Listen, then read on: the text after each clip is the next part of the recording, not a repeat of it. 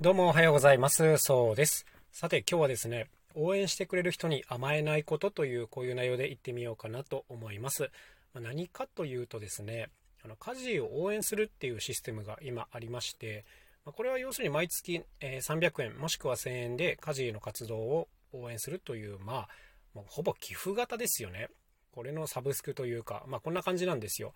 なんかかっこよく言っちゃえばファンクラブみたいな感じなんですけど、あの、リターンを全然出さないんですよ。出さないってことないんですけど、たまにね、こう1ヶ月とか2ヶ月に1回こっちからの、こう、活動報告メールが届くぐらいなもんで、別に何か商品を送ったりとかね、こうなんかライブの優先予約ができますみたいな、そんな一般的なサービスは一切ないんですよ。あの、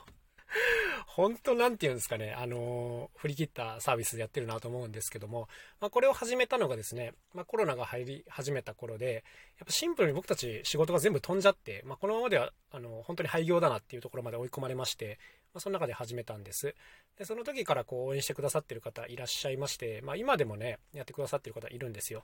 で、ただこのサービスを設計するときに非常にこう重要だったのが、まあ、リターンの設計とね、もう一個は終わるタイミングっていうことなんです。これがね、まあ、非常に難しかったですね。要するにこういう、まあ、サブスク型というかね、毎月課金型のものって、あの、本人が辞めると言わない限り、基本的には続いていくものが多いと思います。で、最初に始めたばっかりの時はね、あの、そういう風にしてたんですよ。あの、辞めたくなったら自分でここから、こう、解除をしてくださいっていう手順を取っていたんですけど、ある時ね、こう、まだ家事のそのシステムに入っていないけど、応援したいなっていう人から、でもなんかこう、終わりが見えないっていうのに若干不安があって、ちょっとこう、ためらっちゃうところがあるな、みたいなことを言われたことがあって、だからその時からですね、こう1年で自動解除っていう風にしたんですね。はい。だ申し込んだら、えー、1年で自動解除。まあもちろんその前にあの自分で辞めることもできます。1ヶ月で止めることもできるんですけど、で、まだ1年経ってまだ応援したい気持ちがあったらお手数ですが、もう一回登録してくださいっていう、こういうね、システムにしたんです。はい。で、今、じゃあ2年間ぐらいやってどうかっていうと、そうですね、半分ぐらいの方は、まあ1年の時点でこうストップして、で、もう半分ぐらいの方は引き続きやってくれてるっていう、まあこういう現状があったりします。でね、あの、これをやってて思うのは、ぶっちゃけ、その、こっちの立場からしてね、利益を最大化したいんだったら、こんなこと絶対にやらない方がいいんですよ。あの1年で自動解除なんていう風にしないで、こうずっとやってもらった方が当然いいにか、あの、決まっているんですけども、ただ、あの、やってみてね、今からこう振り返って思うのは、やっぱね、それに甘えちゃいけないなっていうことですね。うん、この1年で自動解除っていうのがある上でね、その上でやっぱこう応援してもらうだけの価値を示し続けなきゃいけないなっていうのがね、自分の中にはっきりとありまして、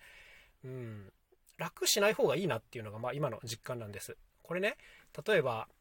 そうだな、サブスクのサービスっていろいろありますよね。ネットフリックスとか Amazon プライムとかいろいろあります。で、ああいうのの中には、実際利用していないけどお金を払っている人っていうのがね、結構な数いるはずなんですよ。で、例えばこう、存在自体を忘れちゃってるとかね、あの、銀行の明細一切見ない方で忘れてるとか、あと死んじゃった方とかですね、あの、こういう場合っていうのは結構あるかなと思いますが、それをずっと続けてるのって、当然利益は出るんですけども、やっぱりこう、態度として結構不誠実だなっていうふうに、まあ、思ってしまう自分がいます。うん、実際その払う気のない方から取っているっていう状況がね、もしあの、後から分かれば、もうこれってシンプルにも、あの企業最悪だなっていうふうになったりするわけじゃないですか。あの、なんていうんですかね、こう、裏返っちゃうことがあるというのもあるなと思ってまして、あとね、こうやってる方がね、これ楽して利益上がるなみたいに思っちゃったらもうおしまいなんですよね。あの、一回最初契約してもらえれば、あとはもう大丈夫みたいなね、甘えが出ちゃうと、本当にね、この、大事なとこの価値を上げていくっていう作業から逃げちゃうなっていうふうに思ってまして、だからやっぱこの最初にね、登録してもらうっていうのはもちろん大事なんですけども、その後もこう継続して価値をちゃんと示し続ける、応援したいと思ってもらい続けてもらうっていう、まこういう方向に努力していかないと本当はいけないですよね。そう。だからね、この1年自動解除っていうのは本当にあの、やってよかったっていうか、そうですね、言ってくれた方に本当に感謝してますし、こういうシステムにしてることで、あの、恩恵をちゃんと感じているというところでございます。はい。難しいところですけどね、なんかこう、楽してちゃんと、楽してちゃんとじゃないな、あの、楽してお金が入るシステムが、まあ、できてしまうとですね、やっぱりそれに甘えてしまうところあります。で、あの、これがね、本当短期的にはいいかもしれないですけど、長期的にはマジで良くないっていうのがありまして、僕はあの、やっぱりね、こう、常にお尻叩かれて、ひりついてる方がね、あの、毎日頑張って動くなっていう自分の性質あるなと思っていまして、気を抜いたりね、手を抜いたりしたら、もうどんどんみんな離れていっちゃうなっていう、こういう状況にちゃんと身を置いておかないとダメだなという、そんな風に感じた一日でございます。はい。まあまあまあまあ、